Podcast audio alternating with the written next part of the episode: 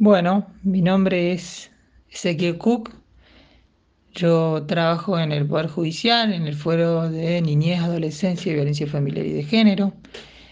Y en este caso eh, voy a hablar de un tema que está en boga de, de todas las personas y todos los operadores jurídicos y judiciales que se dedican al flagelo de la violencia. En este caso, de la violencia vamos a hablar de la violencia de tipo económica y patrimonial, que es un tipo de violencia que suele coexistir con otros tipos de violencia, llámese la violencia de tipo física, psicológica, inclusive la violencia de tipo sexual. Y a su vez, esta violencia económica y patrimonial puede suscitarse en diferentes modalidades, en las diferentes modalidades prescritas por el artículo 6 de la Ley Nacional 26485. Es decir, que puede surgir y puede suscitarse y desempeñarse en el ámbito doméstico, pero también puede, por ejemplo, llevarse a cabo bajo una modalidad de tipo laboral. Eh, el artículo 4, 5 perdón, de la ley 26485 eh, define a la violencia económica y patrimonial como aquella que se dirige a ocasionar un menoscabo en los recursos económicos o patrimoniales con de la mujer. cuatro puntos. Este inciso 4, donde en el A nos habla de la perturbación de la posesión, tenencia o propiedad de los bienes. Eh, eso puede suscitarse eh, fundamentalmente en el ámbito doméstico, en el ámbito de las relaciones de pareja, de noviazgos, eh, cuando comienza a suscitarse una violencia de tipo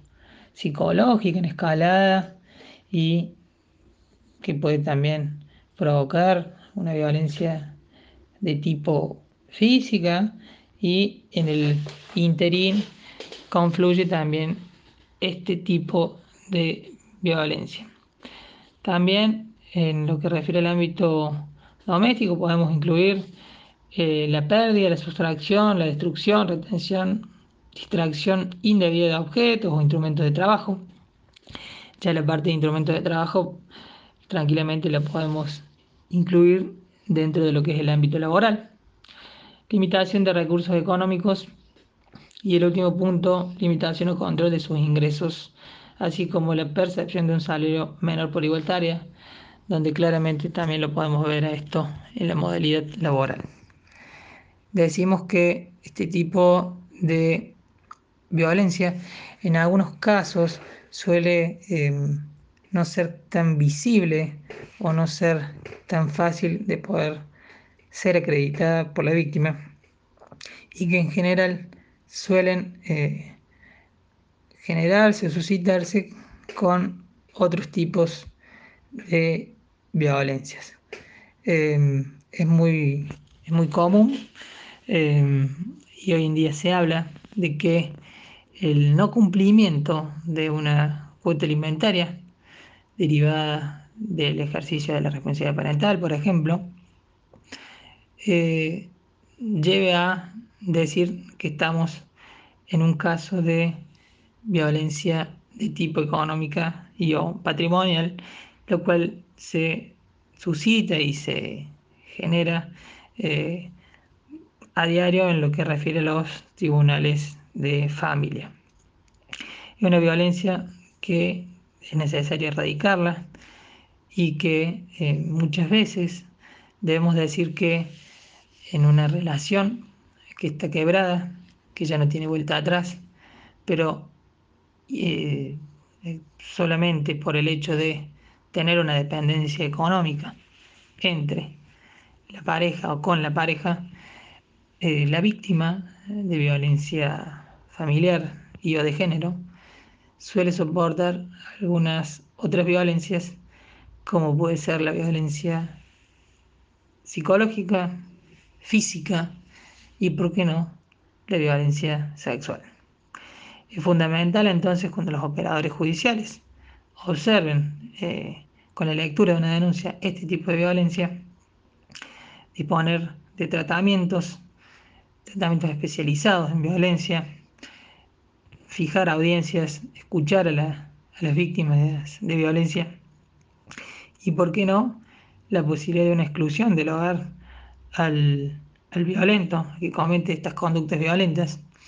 y la posibilidad de que estas víctimas sean asistidas económicamente por algunas instituciones especializadas en la, en la materia para que puedan ir adquiriendo una independencia y no solamente una ayuda económica, sino también elaborar a través de políticas públicas